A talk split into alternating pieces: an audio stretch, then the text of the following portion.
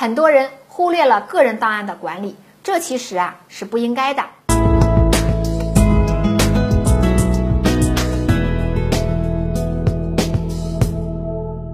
您关心的就是我们关注的。大家好，欢迎收看《赵理生活》。今天我们来聊一聊个人档案的话题。前段时间呀，有粉丝提问，说自己呀工作过好几个单位了，这几个单位呀都为自己缴纳过社保。后来经过努力呀，自己成功的竞聘到了一家大型的企业。人家就问他说：“档案在哪里？”因为啊，单位是要保管档案的，他却犯了难。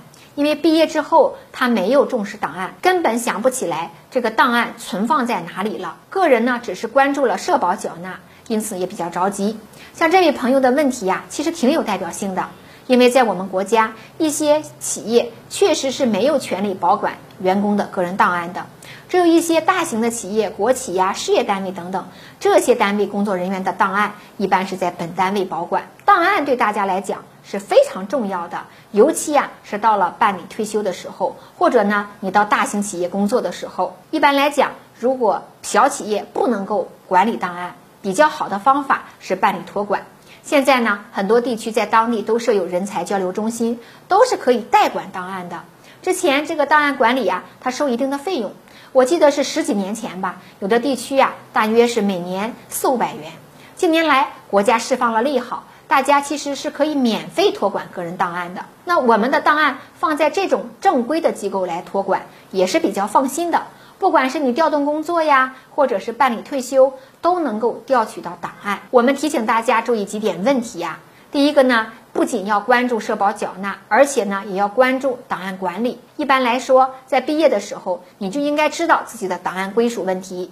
第二个呢，这个档案是不允许存放在个人手里呢，以防止它变成死档。看到过档案的朋友啊，我们都知道，我们的档案都是封好的。而且上边还有印章，个人是不可以私自拆封查看的，这也是防止啊有人私自涂改档案。因此，大家一定不要私自的持有个人档案，即使是你现在手里拿着你的档案，赶紧呢到当地的人才交流中心啊去咨询一下，怎样才能合规办理，不要让这个问题呀延续到退休的时候再去考虑，到时候啊时过境迁了，又不知道有什么规定，这中间的手续也不好补。